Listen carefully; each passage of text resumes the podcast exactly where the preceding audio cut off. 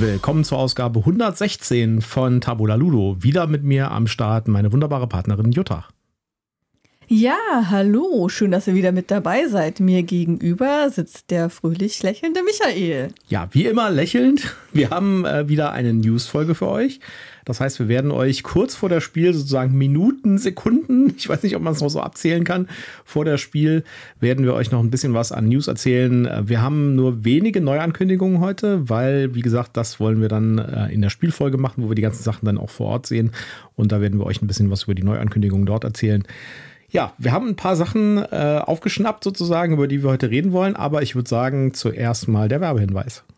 Ja, hier kommt der obligatorische Werbehinweis. Wir sind auch dieses Mal nicht gesponsert und haben keine Rezensionsexemplare erhalten, aber wir nennen Marken, Firmen und Produkte und wir haben Links in unseren Show Notes und deswegen sagen wir prophylaktisch, das hier ist alles Werbung aus Überzeugung.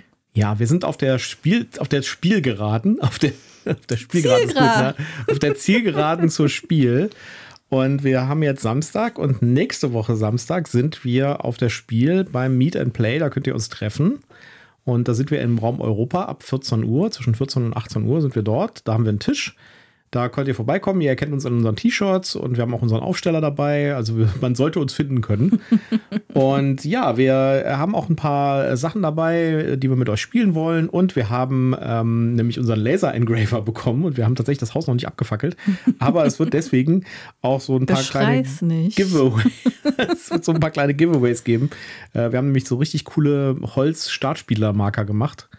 Die werden wir da haben und da könnt ihr euch einen mitnehmen, wenn ihr möchtet. Und ja, und wer schon mal einen Blick drauf werfen will, ob sich das auch wirklich lohnt, ein Foto ist auf unserem Instagram-Profil zu sehen. Genau, da könnt ihr den schon mal sehen ja, ich muss sie noch machen. Die werden jetzt, wir müssen das Ding auf den Balkon stellen, weil es qualmt ganz furchtbar, wenn man schneidet.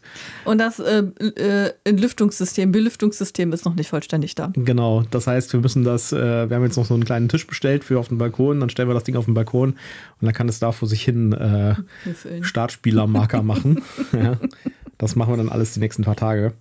Und ja, dann äh, nehmen wir das mit auf die Spiel und äh, da könnt ihr euch dann einen bei uns abholen. Ja, wir können natürlich, äh, bis also wir müssen natürlich dazu sagen, nur solange der Vorrat reicht, weil wir wissen A nicht, wie viele wir bis äh, Samstag nächste Woche schaffen. Und äh, B wissen wir ja auch nicht, wie groß der Andrang ist. Nicht, dass uns leider irgendwie 400 Leute die Bude einrennen und äh, wir aber nur 50 haben oder so. Genau. Ja, wir werden auch äh, Schleckmuscheln hoffentlich haben. Gucken wir mal. Da versuchen wir im Moment noch eine Quelle aufzutun. Ja. ja dann äh, können wir da vielleicht auch ein bisschen was an Süßkram verteilen. Ansonsten, ansonsten gibt es irgendeine Alternative zur Schleckmuschel. Ir genau. Irgendein Gummibärchen oder ein Lolli oder irgendwas werden wir schon da haben. Okay, kommen wir mal zu den News von heute.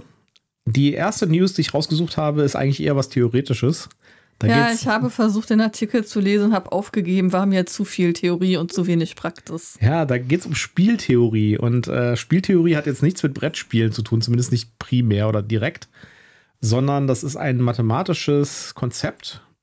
Habe ich, ich sofort erkannt ja, und ich erinnerte mich vage an Mathematikunterricht genau. und da, da, kam irgendwie sowas mal vor. Ein Mathemat ich habe es verdrängt. Ein mathematisches Konzept, wo es darum geht, äh, quasi ähm, Systeme zu beurteilen, wo Entscheidungen getroffen werden und wie sich die, diese Entscheidungen aufeinander auswirken.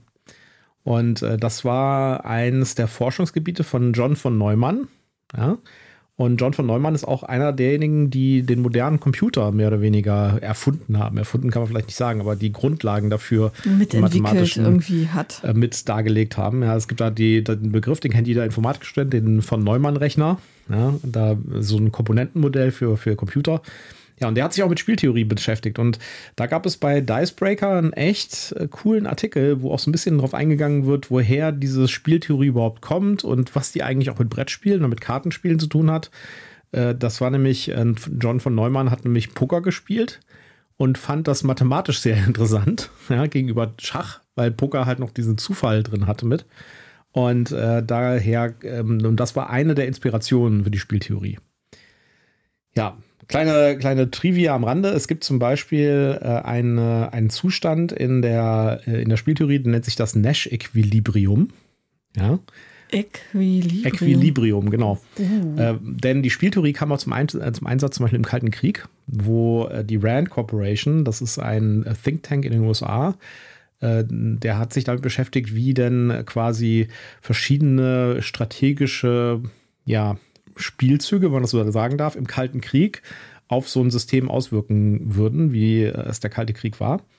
Und äh, da gab es dann das äh, sogenannte Nash-Equilibrium, wo keiner der Akteure durch irgendeine Entscheidung die Situation noch besser macht. Ja.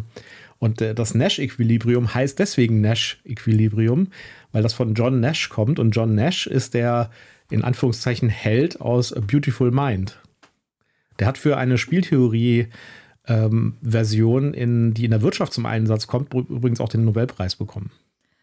Den Film habe ich tatsächlich gesehen, Beautiful Mind. Genau.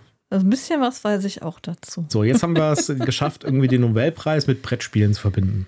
Ja, sehr gut. Sehr schön. Ja, wenn ihr da Interesse dran habt und einfach mal so ein bisschen was an Hintergrundinformationen haben wollt, da gibt es also wirklich tollen Artikel von äh, Dicebreaker, der so ein paar kurz, aber schon durchgängig Informationen liefert und äh, der auch ganz viele Anhaltspunkte liefert, wenn ihr da ein bisschen weiter euch mit beschäftigen wollt. Ja. So, kommen wir zum, äh, zum nächsten, zur nächsten News. Matthias ja. Kramer. Ganz tragisch. Schon wieder was mit Autos. Ja, Matthias Kramer ist ja ein äh, sehr bekannter Designer. Der hat ja zum Beispiel auch The Hand gemacht. Ja? Oder auch Watergate. Mhm. Alles Spiele, die äh, Jutta nicht so gerne mag. Mhm. Und er hat ein Spiel gemacht, das schon ein bisschen älter ist. Das nennt sich Kraftwagen. Da geht es darum, äh, das ist ein, Euro, ein Eurogame. Da geht es darum, quasi der mächtigste ja, äh, Autohersteller zu werden im 19. Jahrhundert, also zu Beginn der ganzen äh, Autogeschichte. Ja. Und davon gibt es jetzt eine Neuauflage in 2024. Matthias Kramer hat auf seinem Twitter-Profil davon einen Screenshot oder beziehungsweise einen Boxshot gepostet. Okay. Sieht sehr gut aus. Das war eine Zeit lang ein echt teures Spiel, weil es gab eine Erstauflage und äh, dann war die irgendwie vergriffen und dann wurden die Dinger so für 200 Euro gehandelt auf Ebay. Dann gab es irgendwann eine Zweitauflage, ich glaube 2016 oder so. Und äh, jetzt gibt es anscheinend eine dritte Auflage 2024. Okay. Sehr gespannt. Es ging um Autos, deswegen habe ich gedanklich abgeschaltet, so. als ich das gesehen habe. Ja, wir machen ja demnächst auch noch eine Rezension über Heat. Da geht es dann auch nochmal um Autos. Ja, genau, deshalb muss das ich bei Autos wieder, gedanklich abschalten. Da könnt ihr euch anschneiden, das wird auch sehr kontrovers, glaube ich. Äh, wie kommst du denn nur darauf? es ist mir völlig schleierhaft, was du meinst. Ja. Äh, ein weiteres Spiel, wo du, glaube ich, besser mit klarkommst. Ja, da bin ich total begeistert. Das ist gerade auf Kickstarter, da haben wir auch mitgemacht tatsächlich. Ja. Nämlich äh, Mystic Mischief Volume 2. Und du bist mir wieder zuvor gekommen. Ja. Das war mein allererster Kickstarter, den ich interessant fand. Und ich war total unsicher und habe gefragt, hier, guck mal, das sieht interessant aus. Meinst du, man könnte das becken oder laufe ich da in eine Falle? Und dann kriegte ich so die Antwort, ja, das sieht gut aus, ich habe das mal gebackt. Und ich so, ich wollte es becken. Ja. Und jetzt hast du diesmal allerdings zuerst das Volume 2 gefunden. Wieder. nee, das andere hatte ich so, zuerst okay. gefunden. Ja. Und äh, du hattest jetzt Volume 2 als erster gefunden und wir haben da kurz drüber gesprochen und ich war so, ah, oh, dann backe ich das mal. Und dann hast du mir zum Glück quasi fünf Minuten bevor ich wollte, hast du mir geschrieben, dass du es gebackt hast. Okay, dann mach du. Ja. Vier neue Fraktionen. Ja, ja. Und wenn ihr diese Folge hört, läuft der Kickstarter noch zwei oder drei Tage. Das heißt, ihr müsst euch ein bisschen äh, sputen. Ja, und ich glaube, es gibt noch irgendwie, äh, ich weiß nicht, wie man es richtig ausspricht, Hovolit-Würfel und ein Holzbrettspiel. Ja, so richtig verstanden habe ich das mit den Würfeln nicht so richtig, was das für Würfel sind. Das sind Würfel aus einem Halbedelstein. Ach so. Ah, die kriegt man aber kostenlos dazu, wenn man die erste Version schon gebackt hatte, ne? Das weiß ich jetzt das nicht. Steht drin. Ja, drinne. okay.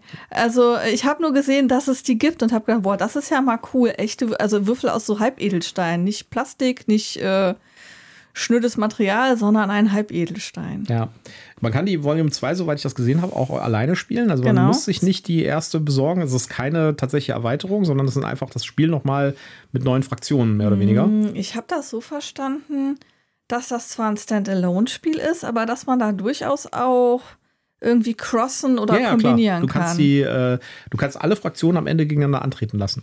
Ja. Ja. Und, es gibt, glaube ich, auch einen neuen Bibliothekar oder Ja, es gibt eine neue Bibliothekarenfigur und so. Wenn euch das Spiel interessiert und äh, ihr wissen wollt, um was es da eigentlich geht, äh, wir haben da, glaube ich, auch eine Rezension gemacht, oder? Oh, ich muss kurz die Liste konsultieren. Ich bin mir nicht sicher. Ähm, äh, red mal weiter, ich gucke mal gerade nach. Ja, ich äh, mache einfach mal hier so einen Schnittmarker, dann äh, machen wir einfach einen Zeitsprung. Achtung, jetzt, Achtung. Und da sind wir wieder aus dem Zeitsprung heraus und Jutta hat es gefunden. Genau. Wir haben das tatsächlich rezensiert und zwar im August 22. Das ist die Folge 22. Genau. Da könnt ihr mehr erfahren, um was es in Mystic Mischief geht und warum wir das cool finden. Ja. Was haben wir noch? Wir haben noch äh, zwei, drei Neuankündigungen. Wir haben ja gesagt, wir machen nicht so viele Neuankündigungen. Jetzt haben wir doch irgendwie schon die dritte Neuankündigung hier. Nämlich äh, Cascadero und Cascadito ich bin ehrlich gesagt nicht schlau daraus geworden, was das ist. Äh, also, worum es geht in den Spielen. Äh, es geht um Spanien im, ich glaube, 18. Jahrhundert und es geht irgendwie um die Verein Wiedervereinigung Spaniens durch irgendwelche Gesandten, die man durch die Gegend schickt. Es mhm. ist ein mhm. Heavy Euro-Game. Okay. Ja, und äh, es sieht sehr abstrakt aus von den Bildern. Mhm. Und es ist, und deswegen ist es auf der Liste von Rainer Knizia. Kommt demnächst auf Kickstarter. Kickstarter-Seite ist schon da, wir haben euch das mal verlinkt. Könnt ihr euch mal anschauen. Ich finde, das Artwork sieht ziemlich cool aus und Knizia-Spiele sind, ja, ich meine, die sind nicht für jeden was, weil die immer so mathematisch sind, ja. Äh, und es gibt auch Leute, die sagen, die sind eher so mathematisch perfekt quasi und deswegen langweilig. Aber ich finde die eigentlich immer ziemlich gut. Insofern ich bin ich da gespannt drauf. Ich bin wieder total lost. Was für ein Spiel habe ich gespielt, das von dem ist, das ich gut finde? Zum Beispiel Shin. Ah, dann habe ich es richtig in Erinnerung. Ja, das ist ein sehr schönes mhm, Spiel. Das haben wir mit Vitica in, äh, in Wien ja. gespielt. Ja. Äh, Cascadero ist das Hauptspiel sozusagen und Cascadito ist der kleine Bruder, der wird quasi mitgeliefert und das ist eine Roll-and-Write-Version davon. Das heißt, man bekommt wieder zwei Spiele zum Preis von einem oder nein, man kriegt wahrscheinlich zwei Spiele zum Preis von zwei, aber man bekommt zwei Spiele. ja, und das eine ist ein Roll-and-Write und das andere ist ein, ein Heavy Euro-Game. Okay. Bin ich mal cool. gespannt drauf. Ich finde das, unser Artwork finde ich auf jeden Fall nett. Ah, bei dem Artwork war ich zwiegespalten, wenn ich mich recht entsinne. Aus der Abteilung ist das wirklich nötig. Aber ich gucke es mir trotzdem an. Es gibt ein neues äh, Star Trek Miniaturenspiel für 2024. Äh, äh, und zwar ähm, heißt das, jetzt muss ich mal kurz gucken, äh, das heißt Star Trek Into the Unknown. Und das ist ein strategisches Miniaturenspiel und das sieht mir verdammt nach X-Wing aus. Ja, ja und für zwei Spieler. Ja, ja, also so wie X-Wing halt. Ne? Du hast halt irgendwie zwei oder drei äh, Schiffe mitgeliefert, die sind voll bemalt schon. Ich habe X-Wing nie gespielt. Und das können wir mal nachholen. Und äh, die, äh, das, das, Grundspiel ist äh, Föderation gegen das Dominion. Mhm. Und dementsprechend äh, geht es halt um Konflikt. Und da bin ich mir nicht so sicher, ob Star Trek das richtige Framework dafür ist. Ja, weil in Star Trek geht es zwar auch um Konflikt, aber eigentlich ist der Sinn von Star Trek ja eher Story und nicht irgendwie bum bum Raubschiffe gegeneinander schießen. ja, ich weiß nicht, als Star Wars glaube ich das bessere Frame dazu. Es gab ja auch mit Attack Wing schon mal sowas ähnliches im Star Trek Universum und das ist irgendwie nicht so richtig erfolgreich gewesen. Ja, also ich bin ein bisschen skeptisch ehrlich gesagt. Ich glaube nicht dran, dass sowas langfristig funktioniert. Und das Problem ist, diese Spiele sind ja auch relativ teuer, weil das ja bemalte Miniaturen sind. Und ja, gucken wir mal. Wir werden uns das trotzdem anschauen. Ja, im Auge behalten kann man es ja mal. Ja. Dann hast du, glaube ich, einen Artikel gefunden, der ganz interessant ist, nämlich wie kommt ein Spiel auf die Boardgame Arena? Genau. Da gab es einen äh, sehr schönen Blogpost auf Boardgame Geek von jemandem, der das mal gemacht hat oder gerade gemacht hat. Und der erklärt so ein bisschen, wie die äh, Boardgame Arena im Hintergrund funktioniert und wie man denn ein Spiel dahin bekommt, zum Beispiel. Und es gibt da verschiedene Möglichkeiten. Also das Ganze ist nicht nur so rein durchkommerzialisiert, sondern es gibt auch die Möglichkeit, wenn man einfach ein Spiel cool findet, kann man das auch dort entwickeln und kann das dort online bringen. Muss halt die Lizenz bekommen irgendwie vom Verlag. Es gibt allerdings auch schon eine Liste von Lizenzen, die Boardgame Arena schon bekommen hat von den Verlagen, wo es noch keine Entwickler gibt für. Mhm. Ja, der Nachteil von dem Ganzen ist, äh, man muss PHP programmieren. Wer da draußen äh, sich ein bisschen damit auskennt, das ist die furchtbarste Programmiersprache aller Zeiten. aber äh, darin ist halt Boardgame Arena geschrieben im Hintergrund. Und äh, ja, PHP, HTML, JavaScript, äh, das sind halt die Frontend-Sachen, äh, PHP auf dem Backend. Ja, also, aber äh, schön ist halt mal so ein bisschen zu sehen, wie das Ganze auf dem Hintergrund funktioniert und wie ja, wie man so ein Spiel auf Boardgame Arena bekommt, vielleicht auch als Game Publisher oder wenn man irgendwie ein Indie-Spiel hat oder sowas, ja, dann äh, kann man da mal ein bisschen sich informieren, wie das Ganze geht. Es ist schön zu lesen auch. Ja. Ein bisschen verschiedene, ist auch ein bisschen Erfahrung drin. Ja, der erzählt ja so ein bisschen, wie er das Ganze gemacht hat, wie es am Ende gelaufen ist, wen er da kontaktiert hat, wie das alles irgendwie abgelaufen ist und so. Also ein schöner Hintergrundartikel, finde ich.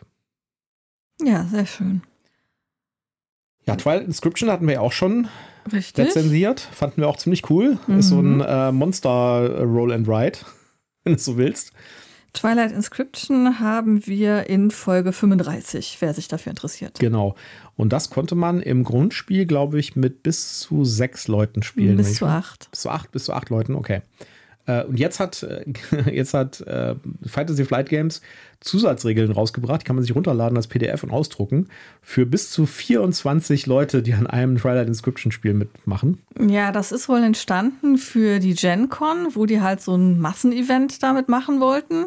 Und da haben die diese Regeln quasi erst aufgelegt und jetzt kann die sich halt jeder Normalsterbliche auch runterladen. Genau. Und dafür braucht man dann zwei oder drei Grundspiele, je nachdem, mit wie vielen Leuten man spielen will. Bei 24 Spielern braucht man drei Grundspiele. Mhm. Das heißt, es gibt ja keine Erweiterung. Also drei Spiele braucht man dafür. Und äh, die Regeln sind relativ kurz, also nur zwei Seiten.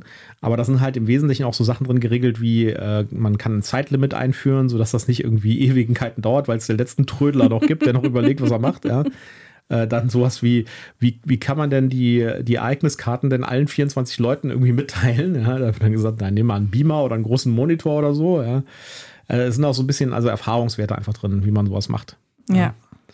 Ja, wer das äh, mal ausprobieren will, sagt uns mal Bescheid. Wir möchten gerne mal eure Erfahrungen wissen, wer das mal gemacht hat. Also ich kann es mir nur bedingt vorstellen, dass das quasi noch mehr Spaß macht, als wenn man es jetzt zu acht spielt. Aber ich weiß es nicht. Ja, ich finde es schon zu acht ganz schön viel. Also ja.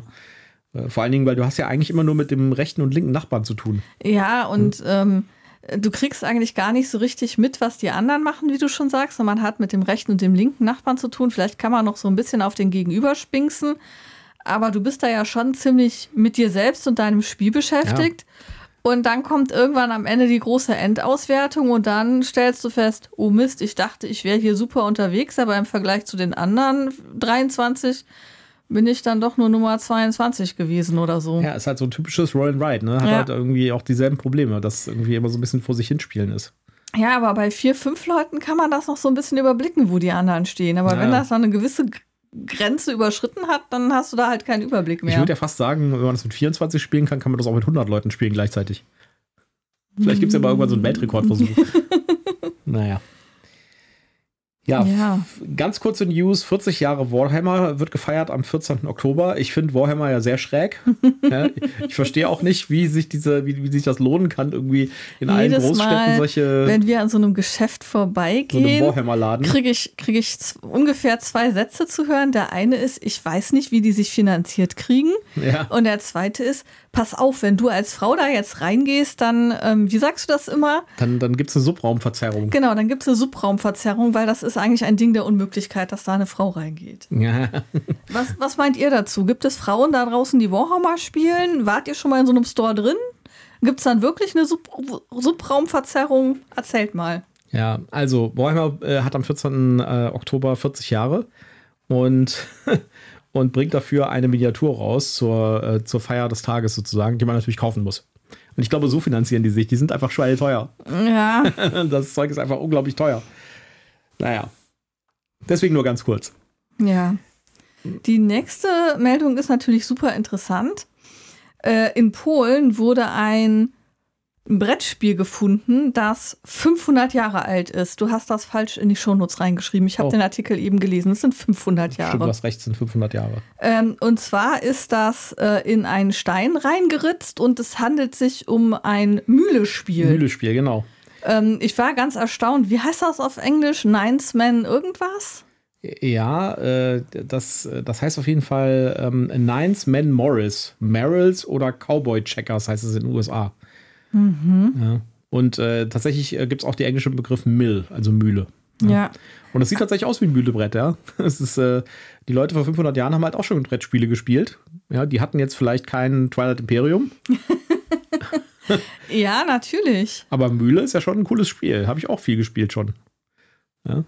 Äh, lustig ist, dass Mühle tatsächlich eigentlich anscheinend in Ägypten entwickelt wurde. Mhm. Ja, und, ähm, und zwar gab es schon ähm, vor vier, also äh, sie haben ein, ein Mühlebrett gefunden, das 4000 Jahre alt ist. Und anscheinend hat sich dann das Mühlespiel aus Ägypten quasi über die Welt verbreitet, so langsam, ja, mit den, mit den Handelsrouten. Und dann kamen auch irgendwann die Römer und die haben das dann halt mitgenommen überall hin und sowas, ja. Und es gab so eine Abwandlung von den Römern zum Beispiel, das hieß Ludus Lat, Latruncolurum. Ludus Latruco, ich kann es nicht aussprechen. Du, du hast ein Latinum, ich nicht. Ja. Warte, ich gucke, ob ich den gerade finde auf die Schnelle. Ludus Latrunculorum. Ludus Latrunculorum. Das kann ich ja nicht mal aussprechen, wenn ich sage, hier, lass uns doch mal eine Runde Ludus, das Ding spielen. Ja? Wahrscheinlich haben die auch sowas gesagt wie lass uns LL spielen oder ja. Ludus Latrun oder was auch immer. Ja, auf jeden Fall hat sich dann so ausgebreitet und äh, halt vor 500 Jahren in Polen in einer, in einer Burg auf dem Boden äh, eingeritzt, das Spielbrett. Ja. Ja, und äh, was mir wieder aufgefallen ist, die können keine, die konnten damals keine geraden Linien ziehen. Das Ding ist schwer und krumm. Ja? ja, aber das könnte natürlich auch an der Beschaffenheit des Steins liegen, dass ja, der an bestimmten Werkzeugs. oder des Werkzeugs. Aber ähm, der Stein sieht mir aus, als ob der unterschiedliche ähm, Dichtigkeiten hätte, sagt man da, glaube ich, aus physikalischer Sicht, dass der also unterschiedlich hart ist. Wir haben euch ein Foto reingetan in die, in die Shownotes, bzw. die Kapitelbilder. Wenn ihr einen Player habt, der das anzeigen kann, dann seht ihr das jetzt, das Spielbrett.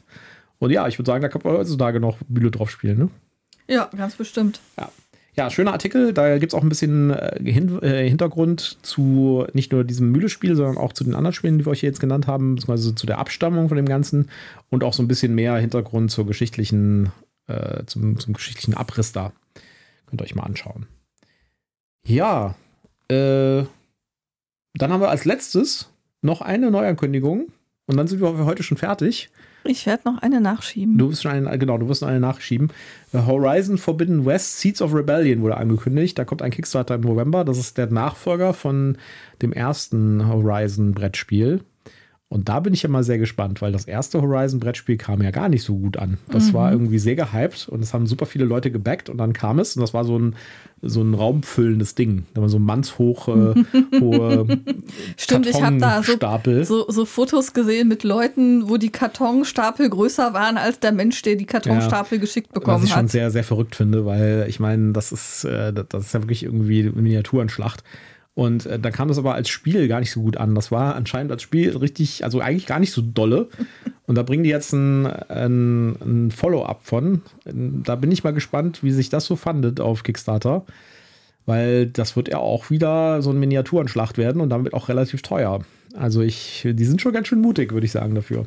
Naja. Ja, also ich muss auch ehrlich gestehen, das ist jetzt nicht unbedingt das Spiel, das ich so direkt im Kopf hätte, wenn ich sage, ich möchte aus einem Computerspiel ein Brettspiel machen. Nee, in der Tat. okay. Äh, dann noch nachgeschoben. Ähm, wir haben gerade eine Mail bekommen äh, vom Per Wandinger, der ist ähm, Autor vom Abenteuer Brettspiele-Blog. Und der hat gerade einen großen Artikel auf seiner Internetseite rausgebracht ähm, über die äh, Spiel 23 und da sind ganz, ganz viele YouTuber und Podcaster und Blogger gefragt worden, was denn ihre großen Highlights, äh, ihre drei größten Highlights für 2023 sind. Und wir haben da auch mitgemacht und ganz an viele andere eben auch. Das heißt, schaut da doch mal rein und äh, vielleicht findet ihr ja noch den ein oder anderen anderen Podcast, den ihr gut findet, aber nicht uns ersetzen, nur ergänzend zu uns hören, bitte. Ne? Ja. äh, damit gehen natürlich auch Grüße raus an den Peer und ähm, ich hoffe, wir sehen uns beim Meet and Play. Wunderbar, ich glaube, dann haben wir es tatsächlich für heute. Ja. Ja, dann äh, bereiten wir uns mal auf die Spiel vor. Ich hoffe, ihr bereitet euch auch auf das Spiel vor. Wie gesagt, wir sind am Samstag zwischen 14 und 18 Uhr im Raum Europa. Und, und wir sind wirklich von 14 bis mehr oder weniger 18 genau, Uhr da. Es ist nicht so wie bei anderen, die dann vielleicht nur von 14 bis 15 Uhr da sind oder von 16 bis 17 Uhr.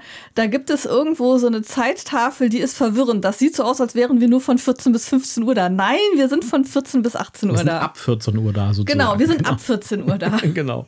Aber wir, wir müssen ja auch da sein, weil unsere Füße werden völlig äh, lediert sein von dem Freitag. Das heißt, wir können einfach gar nichts mehr anderes machen, als auf, auf dem Stuhl sitzen. Wir können gar nicht weggehen, wir entkommen genau. euch nicht. Wir, wir, wir schaffen das Wir sind leichte nicht. Beute. Genau. Und wie gesagt, wir haben unsere Startspielermarker dabei und wir gucken mal, dass wir noch Schleckmuscheln bekommen. Und dann freuen wir uns, wenn ihr vorbeikommt und wir vielleicht ein kleines Spiel spielen, vielleicht was aufnehmen. Mal gucken. Genau. Wunderbar. Dann äh, sagen wir Tschüss für heute und äh, wir sehen uns alle hoffentlich auf das Spiel. Genau. Tschüss. Macht's gut. Tschüss.